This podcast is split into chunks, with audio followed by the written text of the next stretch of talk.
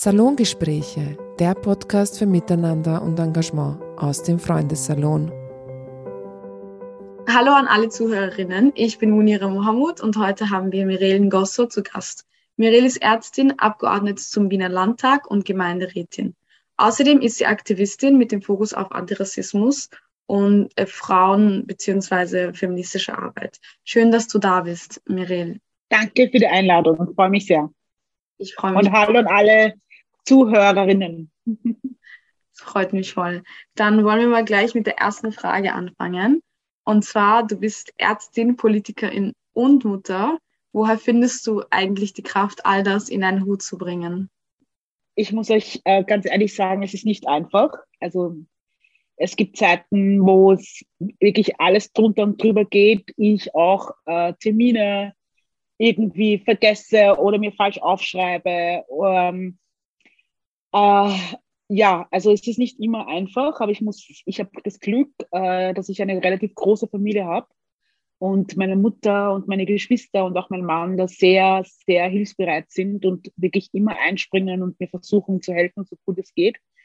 Und ich aber auch selbst sagen muss, wenn ich das Gefühl habe, okay, es wird mir jetzt zu viel, ich kann jetzt irgendwie nicht mehr, ich brauche auch, ich brauche jetzt meine Pause. Es geht nicht, dass ich mir auch die Pause dann auch wirklich nehme und auch auf, mein, auf meine psychische Gesundheit einfach aufpasse, weil der Aktivismus ist nicht, ist nicht immer einfach, obwohl ich da sehr viel Energie herausbekomme. Aber trotzdem sind es teilweise sehr schwierige Themen, die mich auch belasten.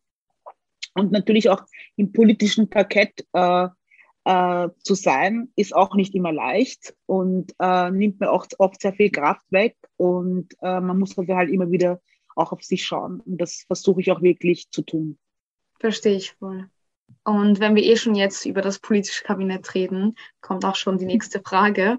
Ähm, du bist ja, wenn ich mich recht erinnere, die erste schwarze Politikerin oder halt Abgeordnete, Landtagsabgeordnete in Österreich. Und ja, also in Wien.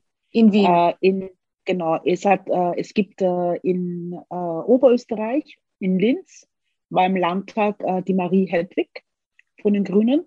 Und äh, Genau, und die, es gibt ja noch in Oberösterreich die Beverly Ellen Stinkeder, die ist von der SPÖ, ähm, die ist Gemeinderätin.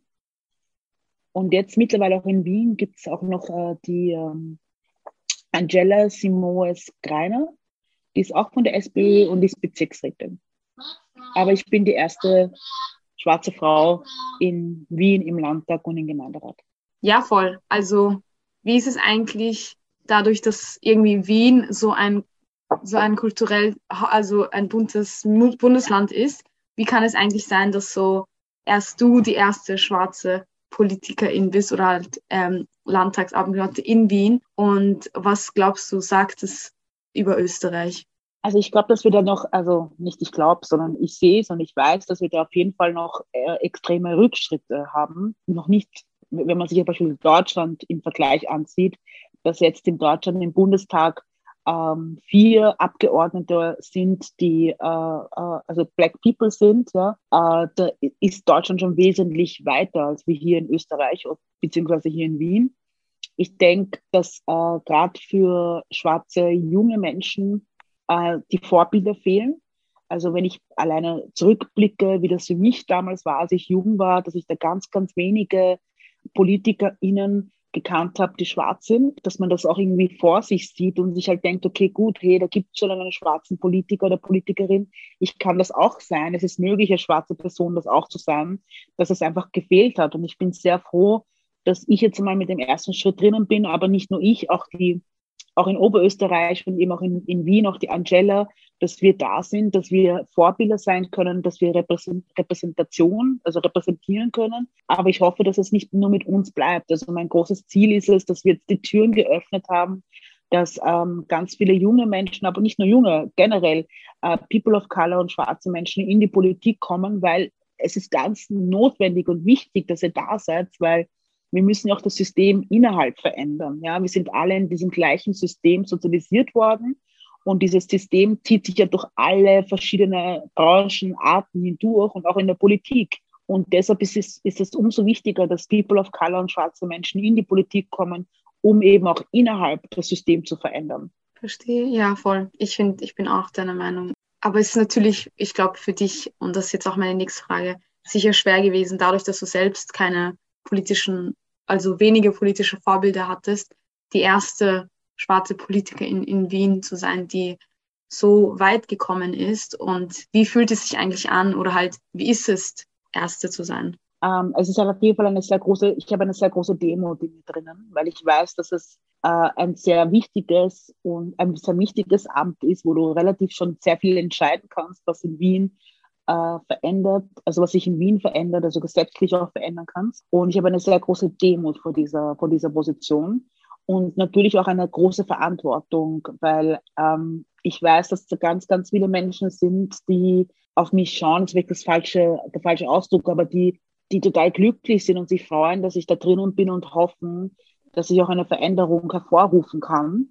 Und das macht natürlich dann auch als dritten Schritt etwas Druck, also etwas, ähm, etwas Druck, etwas Angst auch, weil du, weil du weißt, dass es äh, viele Leute gibt, die eine Veränderung haben wollen und du stehst ja dann auch für diese Veränderung. Und wenn du schon wenige politische Vorbilder hattest, du bist ja natürlich ein Vorbild für junge schwarze Frauen.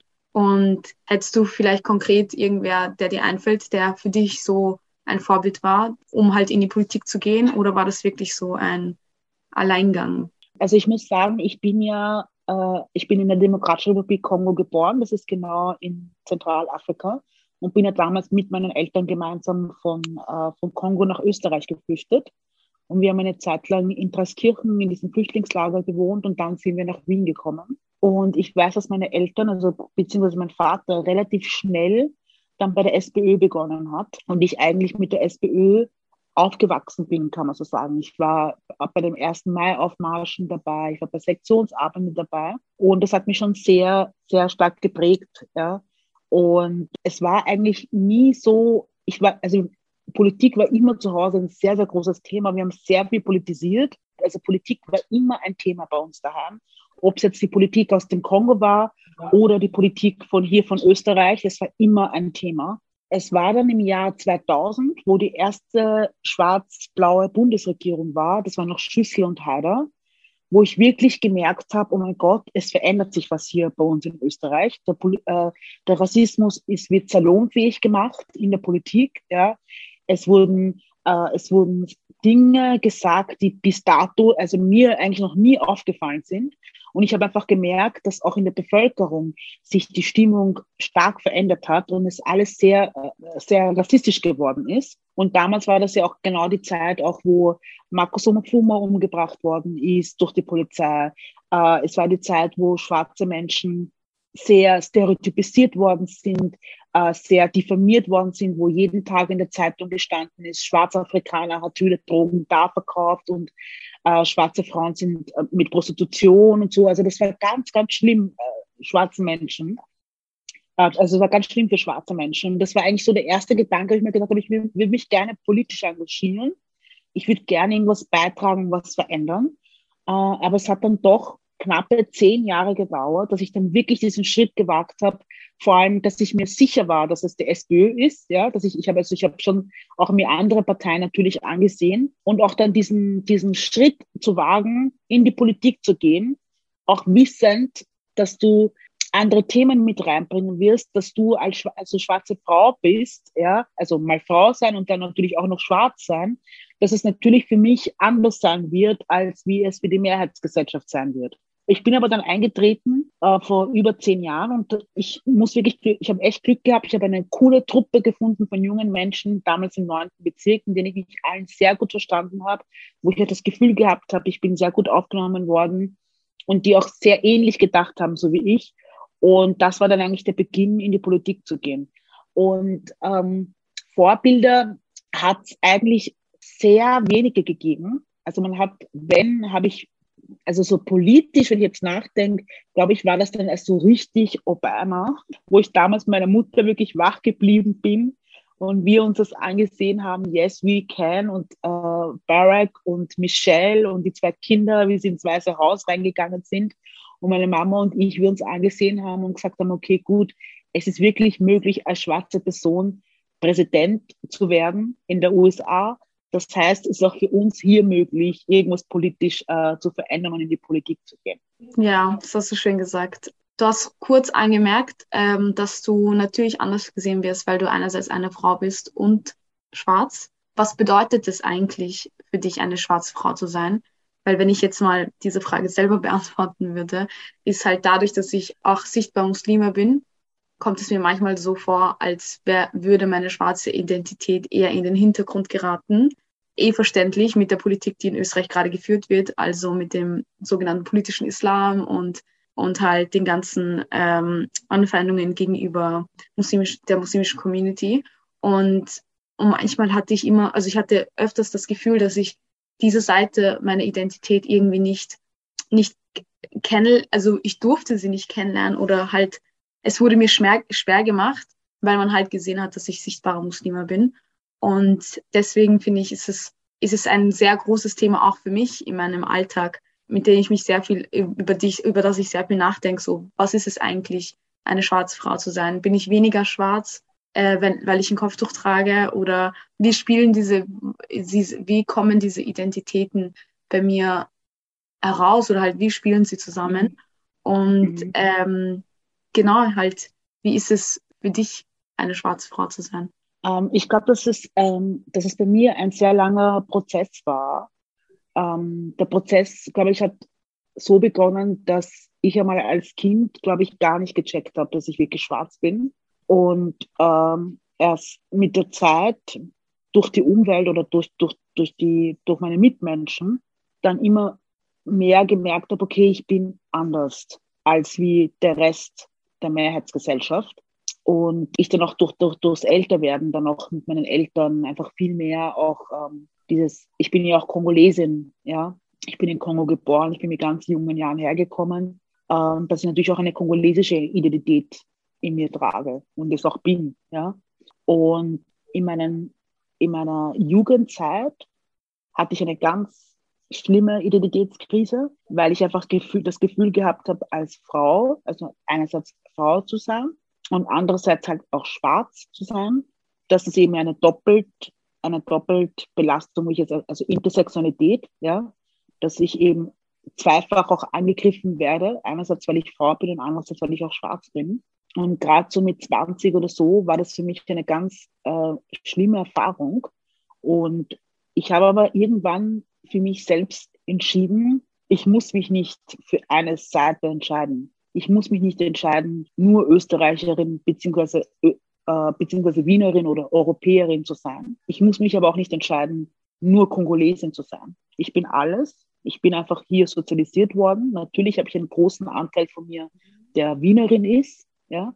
Aber ich habe genauso einen stolzen Anteil, der Kongolesin ist. Und das ist auch gut so. Das ist das, wo auch meine Hautfarbe herkommt. Und das, äh, das, das macht mich genauso aus. Und ich bin dann in den Kongo geflogen, das erste Mal. Und ich muss euch erzählen, es war total witzig. Und da, hab, da merkt man halt, dass wir alle in dem gleichen System sozialisiert worden sind. Und dass es eigentlich ziemlich egal ist, ob du jetzt schwarz bist oder eine Frau mit Kopftuch bist oder ob du eine weiße Frau bist. Ja, wir werden alle im selben System groß. Ja, und ich bin damals in den Kongo geflogen, zum ersten Mal nach Afrika, generell ins äh, Kontinent geflogen und habe richtige Panik gehabt, ja, weil natürlich die Bilder, die ich von, vom Kontinent Afrika kannte, waren die Bilder, die ich hier mitbekommen habe, ja, und ich mir natürlich mit großer Sorge runtergeflogen bin und dachte, oh Gott, was wird das dort sein? Was ist das da? Ja?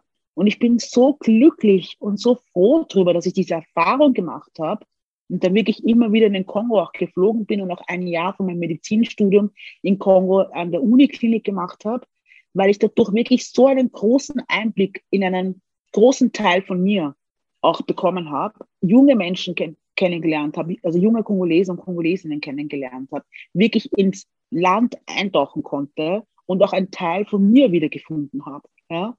Und das war für mich ein ganz wichtiger Prozess. Und ich glaube, nach dieser Kongo-Reise, nach dieser ersten Kongo-Reise, war das für mich so, Mireille, genau das alles bin ich. Ich bin Europäerin, ich bin Wienerin und ich bin Kongolesin. Und das ist gut so. Ja, und das vereint mich.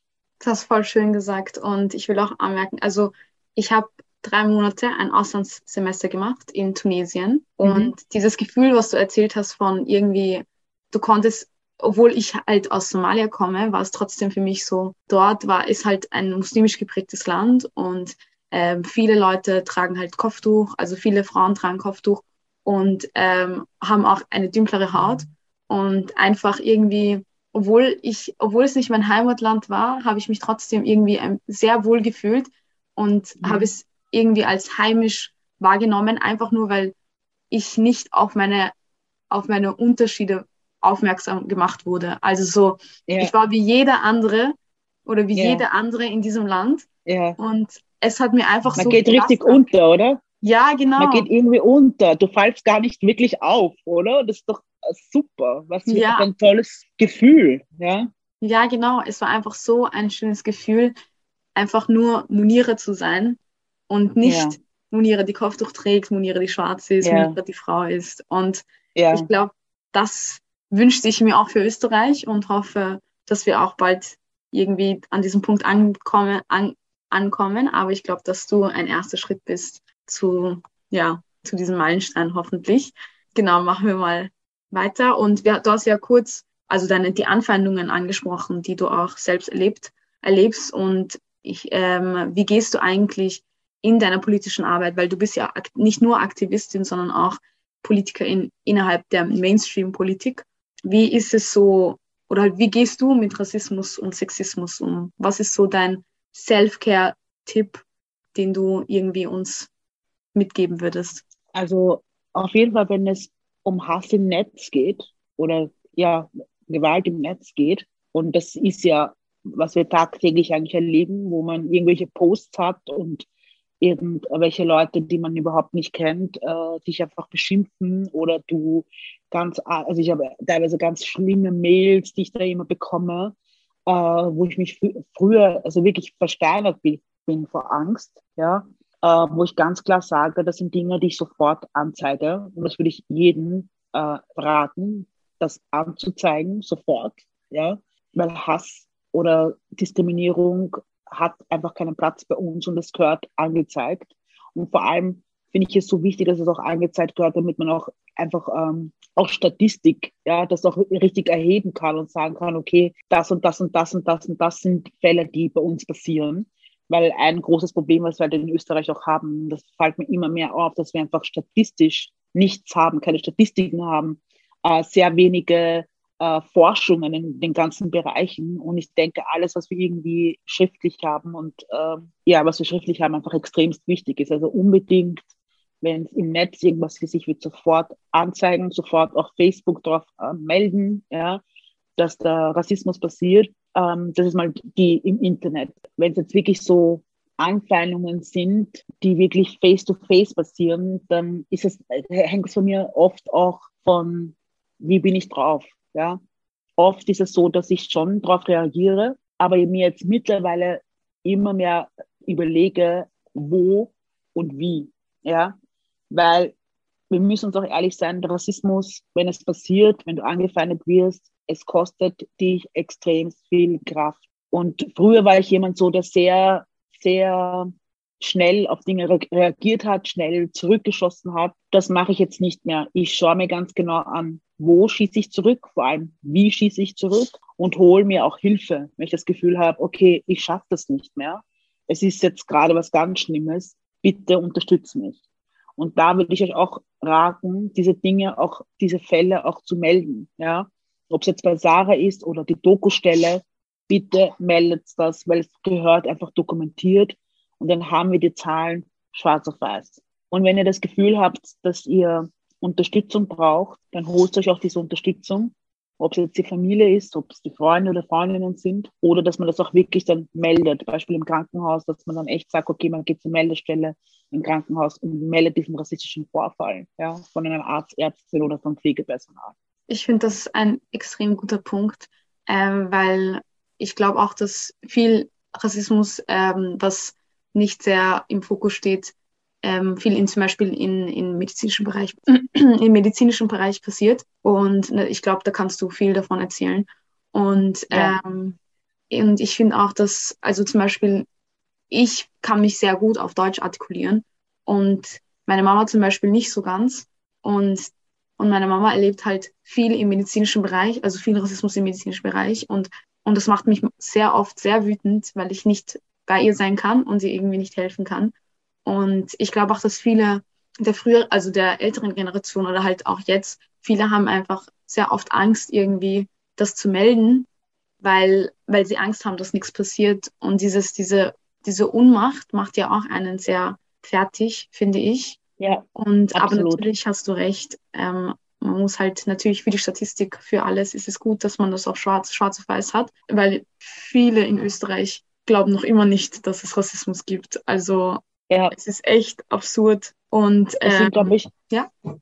Also viele Menschen sind sich einfach, also vor allem weiße Menschen, sind sich ihre Privilegien einfach nicht bewusst. Ja, und da äh, sie schauen einfach selten über ihren eigenen Tellerrand hinweg.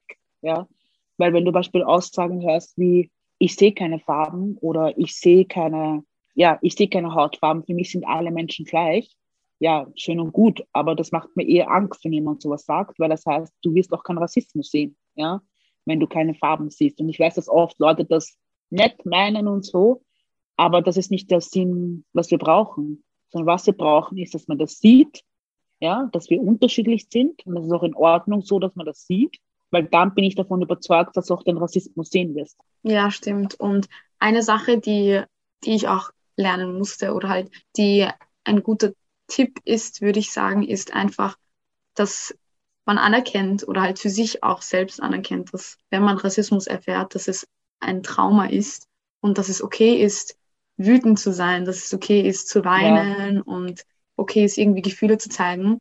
Weil ich glaube, das führt uns auch oft überhaupt als schwarze Frauen, äh, das Bild, das Menschen von uns haben, dass wir stark sind und eh, also generell ausländische Frauen, dass wir viele Sachen aushalten. Ja, das stimmt halt nicht, wenn es um Rassismus geht, weil es sehr persönlich Absolut. ist. Es ist ein persönlicher Angriff und, und ich muss das selber lernen. So, es ist einfach okay, wenn ich jetzt irgendwas, wenn irgendwas passiert, dass ich einfach weine, dass es mir einfach ja. weh tut und dass ich mit jemandem ja. darüber rede. Ja, es ist ja so, wie wir aufgewachsen sind, wenn ich, wenn ich einfach an, an, an meine Mutter denke, ja, äh, wie sie es schon im Kongo nicht sehr leicht hatte und dann ähm, nach Österreich gekommen ist, sehr jung meinen Vater geheiratet hat, weil sie keine andere Wahl hatte. Ja, dann sehr früh schon Kinder gekriegt hat, also nicht bekommen hat. Und dann sind wir nach Österreich gekommen, dann musste sich ein komplett neues Leben hier aufbauen, neue Sprache. Und sie musste immer stark sein. Ja, sie hatte keine andere Wahl. Ich hasse schon das Wort stark, aber sie musste immer stark sein. Ja, und das ist auch das, was sie mir auch vermittelt hat und auch mitgegeben hat.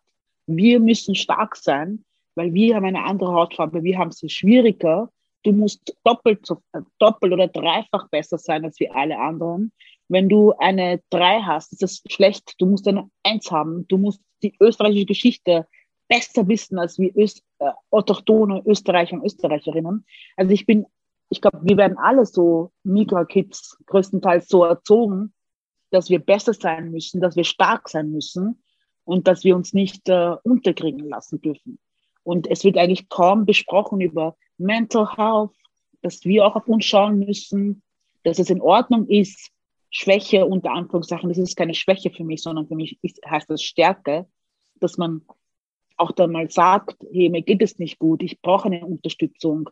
Äh, dieser rassistische Vorfall hat mir wehgetan, ich weiß nicht, wie ich damit umgehen soll, dass es extremst wichtig ist, ja und dass es auch in Ordnung ist, wenn man es mal gar nicht mehr schafft, auch wirklich ähm, äh, therapeutische Hilfe zu holen. Und das habe ich auch gemacht, weil ich irgendwann mal gemerkt habe, so wie ich aufgewachsen bin, äh, so wie meine Geschichte ist, dass ich das nicht mehr mental nicht mehr schaffe und dass ich Unterstützung brauche. Und ich finde, das ist ein ganz wichtiger, ein wichtiger Punkt, den wir auch immer wieder, gerade unter uns Migrar-Kids, immer wieder sagen müssen. Mental Health ist wichtig und bitte schaut auf euch. Ja? Weil wenn du nicht mehr da bist, dann ist das schlimm und wir brauchen jeden Einzelnen von uns. Ja, stimmt. Also was, was kann ich denn da noch hinzufügen? Das ist komplett recht. Und ja, also ich, ich merke so, wie, nicht emotional, aber halt wie wir auf einer Wellenlänge sind, weil wir irgendwie auch dieselben Erfahrungen gemacht haben. Und es ist schön, irgendwie auf dieser Wellenlänge zu sein, weil ich mir denke, so, ah, ich verstehe die Sachen, von denen du erzählst und du bist dann so, ah, ich verstehe, worüber du redest. Ja, so. es, ist, voll. es ist schön, manchmal in so einem Gespräch zu sein. Ähm, genau, und jetzt kommen wir zur nächsten Frage. Und zwar, du hast ja kurz auch angesprochen, wie man als Migrant aufwächst. Und ähm, ich habe selbst oft bemerkt, dass ich versucht habe, mich anzupassen. Und zwar anzupassen an meine Öster also autochton österreichischen äh, MitschülerInnen. Glaubst du oder hast du das Gefühl, in deiner Position als Politikerin authentisch schwarz und Frau sein zu können? Also als ich begonnen habe, politisch, also als ich äh, meine erste Position bekommen habe, das war Bezirksvorsteher Stellvertreterin, ähm, hat meine Mutter, ich glaube, ein paar Tage vor der Angelobung gesagt, Mireille, wenn du diese Position jetzt annimmst, ich freue mich sehr für dich, aber bitte fang ja nicht an, über Rassismus zu reden. Ähm, schau, dass du ruhig bist, ja, dass du so irgendwie durchschwimmen kannst und dich praktisch niemand angreifen kann. Weil wir wissen ja, dass ganz, ganz viele äh, autochtone Österreicherinnen und Österreicher einfach White Fragility haben, dass sie sich schnell angegriffen fühlen und dass sie oft, wird uns ja doch vermittelt, dass wir, wenn wir etwas kriegen, unter Anführungszeichen, wofür wir eh gekämpft haben, aber wir, wir, sie haben uns etwas gegeben, dann oft ist es so von uns erwartet wird, dass wir froh sein sollen, dass wir das bekommen haben, was wir gekriegt haben. Nicht alle, aber du weißt, was ich meine. Das, dieses Gefühl kriegt man ja immer wieder äh, durch die Blume ja durchgesagt. Und ich habe das am Anfang sehr zu Herzen genommen, was meine Mutter mir gesagt hat. Sie hat es nicht böse gemeint. Sie, sie will mich einfach nur, wollte mich einfach nur schützen habe ich das auch so gemacht. Und wenn ich mir jetzt zum Beispiel meine alten Sachen anschaue, die ich gemacht habe, nicht, dass das irgendwie schlecht war, das war super. Ich habe echt versucht, im ersten Bezirk was voranzubringen, zu schauen, dass es ein Familienbezirk wird, bla bla bla. Aber ich war schon sehr angepasst, ja. Ich habe meine Haare immer geklettert oder ich habe halt äh, Weaves gehabt mit, mit glatten Haaren. Ich habe äh, kaum über Rassismus gesprochen. Ich habe wirklich geschaut, ich habe meine Themen und die bearbeite ich jetzt und schaue, dass ich nichts irgendwie über diese Grenzen hinweg nehme, äh, anspreche. Aber ich habe dann gesehen, als ich diese Position übernommen habe, dass das, es, das geht nicht. Du kannst nicht als schwarze Person eine so wichtige Position einnehmen und nichts dazu sagen. Ja. Ich meine, natürlich kann man das, aber das ist, das, ich, ich habe hab mich nicht gut dabei gefühlt. Doch nein, ich muss meine Stimme erheben vor allem, wo ich, wo ich noch gemerkt habe, dass mir so viele People of Color und schwarze Menschen auch folgen, ja, und mich als Repräsentation gesehen haben, sehen, ja. Und dann habe ich halt schrittweise begonnen, über andere Themen zu reden, ob es jetzt Gewalt war oder ob es jetzt Antirassismus war, Diskriminierung. Also ich habe echt versucht, andere wirklich Themen, von denen wir betroffen sind, ja, einfach anzusprechen. Und ich habe gemerkt, wie schrittweise sich teilweise die Stimmung mir gegenüber verändert hat. Mhm. Ja, ich habe das schrittweise gemerkt, dass es ganz viele Leuten nicht gefallen hat und dass es eben ganz vielen Leuten eben nicht gefallen hat. Ja, und ich habe manchmal habe ich auch wirklich so schlaflose Nächte gehabt, wenn ich gewusst habe, ich habe irgendwo ein Interview gegeben und ich habe irgendwas zu Rassismus gesagt oder so und habe richtig manchmal Angstzustände gekriegt. Aber ich habe auch so viel positives Feedback bekommen. Ja, Jetzt nicht nur von People of Color und schwarzen Menschen, sondern generell auch von der weißen Mehrheitsgesellschaft, die gesagt haben, ja, super, dass du das ansprichst. Das wäre mir nicht aufgefallen oder mir ist es aufgefallen, aber ich wusste nicht, wie man das ansprechen soll, etc. Und daran halte ich mich auch, ja, dass ich mich halt an diesen Leuten halte, die das gut finden, die mich unterstützen. Und ich hoffe halt so auch ein bisschen zu einer Veränderung ähm, hervorrufen zu können. Ich denke mal, wenn ich jeden Tag eine Person irgendwie mit ins Boot genommen habe, dann ist es ein Erfolg. Ja, voll. Ich, ich kann das sehr gut nachvollziehen. Auch wenn ich zum Beispiel politische Arbeit leiste oder halt ähm, Aufklärungsarbeit oder aktivistisch unterwegs bin, dann höre ich auch sehr oft von meiner Mama so, Munira, wieso, also sprich diese Sachen nicht an, lass es einfach lieber. Du weißt nicht, diese, ähm, was halt, was eigentlich, was passieren kann ähm, was, wenn du zum Beispiel dann keinen Job bekommst, was, wenn irgendwer irgendwas herausfindet, was, also irgendwas, was du gesagt hast, irgendwie gegen dich verwendet und so. Einfach nur, wenn man über Rassismus gesprochen hat. Aber da sieht man einfach, mit wie viel Angst unsere Eltern aufgewachsen sind. Sie sind hergekommen yeah. und sie verstehen, sie sehen, wie wir anders behandelt werden oder wie sie anders behandelt wurden und sie wollen natürlich das nicht für uns selber. Und versuchen halt, indem sie uns davon wegzuhalten, uns zu schützen vor diesen Situationen. Absolut. Und sie auch gesehen haben, was es bedeuten kann, wenn man sich halt auflehnt, ja. Ja, genau, ja. Ja. Unsere Eltern sind ähm, meistens, also so aus politisch sehr, als zum Beispiel du vom Kongo, du hast ja gemeint, du bist geflüchtet, weil die Politik dort so schlecht war und meine ja. Familie auch, also wir sind auch vom Bürgerkrieg geflüchtet. Also man merkt da, dass unsere Eltern von Ländern kommen, die, wo du keine politische Freiheit hattest oder halt, wenn du irgendwas ja. gesagt hast gegen die Regierung, dass es dann komplett gegen dich benutzt werden würde. Genau. Ja, ja, voll. Dann kommen wir zu meiner vorletzten Frage. Und zwar, wie schaffst du, wie schaffst du es nach all diesen ganzen Problemen, die wir jetzt angesprochen haben, dir trotzdem Raum innerhalb dieser diskriminierenden Strukturen zu schaffen? Ich bin total, also ich glaube, ich wäre nicht diese Politikerin, die ich bin, wenn ich nicht Aktivistin wäre. Auch. Also ich muss sagen, dieser Aktivismus und dieses Bewegen in gewissen Kreisen in der Zivilgesellschaft mir extremst viel Kraft bringt und mich sehr stärkt und ich das Gefühl habe, dass ich mich da auch größtenteils in sehr safe spaces einfach auch bewege und dass es das ist, was mir die Motivation und die Kraft gibt, in die Politik zu gehen, dann zu sagen, okay, gut, an den Hebel muss man ansetzen, da kann ich was machen. Diese Player und Playerinnen muss, muss, muss man zusammenbringen, also von der Zivilgesellschaft, von der Zivilgesellschaft und, und, und Politik, äh, damit was vorangeht. Und das, das motiviert mich total und gibt mir extremst viel Kraft. Und auch dieses, dass ich halt noch immer als Ärztin arbeite, das gibt mir auch noch einmal so eine,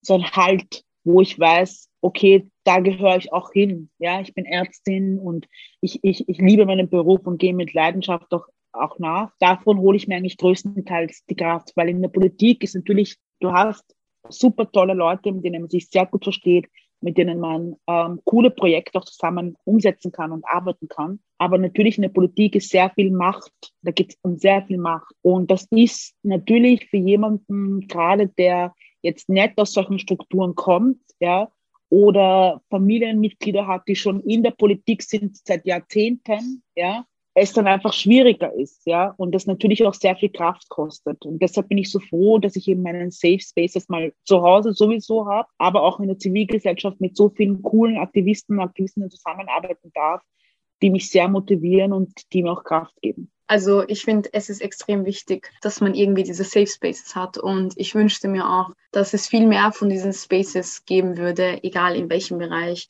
sei es in der Schule, sei es in der Uni und so weiter. Weil ich glaube, da, wie du gesagt hast, da schöpft, schöpft man am meisten Kraft. Und jetzt gerade auch, dieses Gespräch mit dir ist auch ein Safe Space, weil ich glaube, nachdem ich mit dir, also nachdem ich jetzt die letzte Frage gestellt habe und wir uns verabschiedet haben, dass ich auch von unserem Gespräch viel Kraft mitnehmen kann. Und ich hoffe auch, dass viele unserer, unsere ZuhörerInnen das gleiche Gefühl haben nach diesem Gespräch und sich denken, so ja, vielleicht gibt es welche, die dann in die Politik gehen ähm, und sich denken, ja, es geht und ich kann es auch schaffen, auch wenn es so viele negative Seiten gibt, gibt es auch positive. Und genau, und das ist jetzt auch meine letzte Frage. Was würdest du jungen schwarzen Frauen mit auf den Weg geben?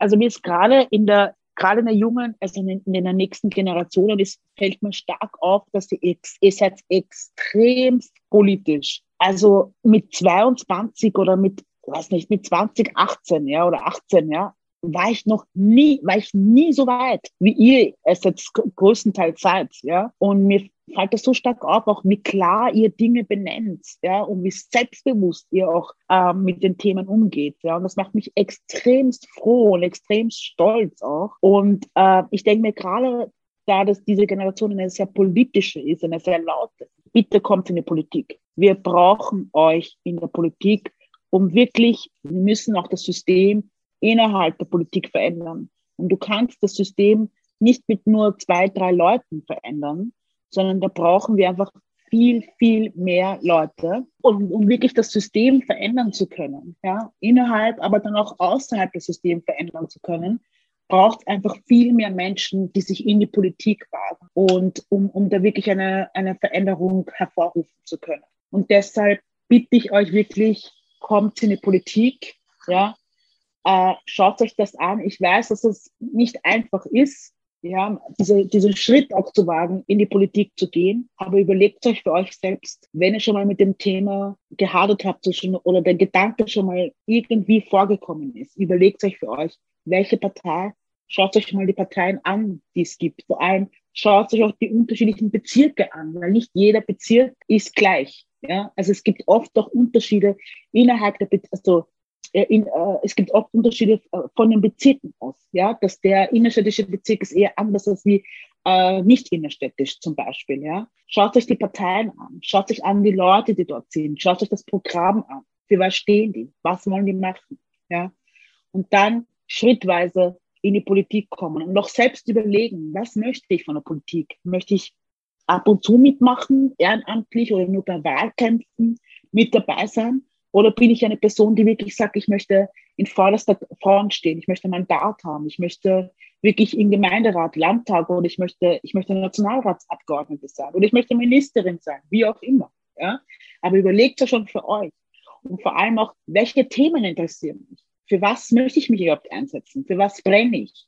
Was ist mir wichtig? Was möchte ich verändern? Und das ganz wichtigen Tipp, bitte macht eure Ausbildung fertig, weil es ist so wichtig, dass ihr einfach eure Ausbildung habt, dass ihr abgesichert seid, uh, unabhängig von der Politik, ja, dass ihr wirklich euren Job habt, den ihr gerne macht und wo ihr auch wirklich Experten und Expertinnen seid. Und mit diesem Wissen dann in die Politik zu kommen, ist es einfach großartig, ja, weil man dann durch extrem viel, äh, extrem viel Wissen mit in die Politik bringt. Ja, das war, glaube ich, ein sehr schönes Abschlusswort. Ich hoffe, dass die letzte Frage oder die letzten Aussagen, die du getätigt hast, ich hoffe, dass es viele motivieren wird, in die Politik zu gehen. Und wie gesagt, es ist kein, es ist kein einfacher Weg, ähm, aber ich glaube, jetzt langsam, langsam merkt man schon diese Veränderung in der Zivilgesellschaft und wie sich all die, also all die Demonstrationen, all die politischen Ereignisse innerhalb der Zivilgesellschaft, also die passiert sind. Man merkt so, es, es kommt zu einer Veränderung, auch wenn sie langsam ist, aber es kommt zu einer Veränderung. Und ich hoffe, dass es diese Veränderung auch bis hin zur Politik reicht und dass du nicht äh, mehr alleine oder halt einer der wenigen ähm, schwarzen PolitikerInnen bist, sondern auch, dass wir eine, ein, ein diverses, eine diverse politische Landschaft haben werden. Und damit möchte ich mich bei dir bedanken, Reel. Danke, dass du bei diesem Podcast dabei warst. Also es war sehr angenehm, mit dir zu reden. Es hat sehr viel Spaß gemacht. Und ähm, wie gesagt, es war für mich auch ein Safe Space und ich konnte sehr viel mitnehmen. Und, ähm, und ich hoffe, dass wir uns, uns mal wiedersehen, hoffentlich. Und, ähm, das, das hoffe ich auch. Ich danke dir auch für die Einladung und ich hoffe auch, wir sehen uns bald wieder. Und vielen Dank an alle Zuhörer und Zuhörerinnen. Genau, das Danke, das, danke fürs Zuhören und ihr findet den Podcast des Salongespräche auf Spotify und hiermit verabschieden wir uns. Ciao!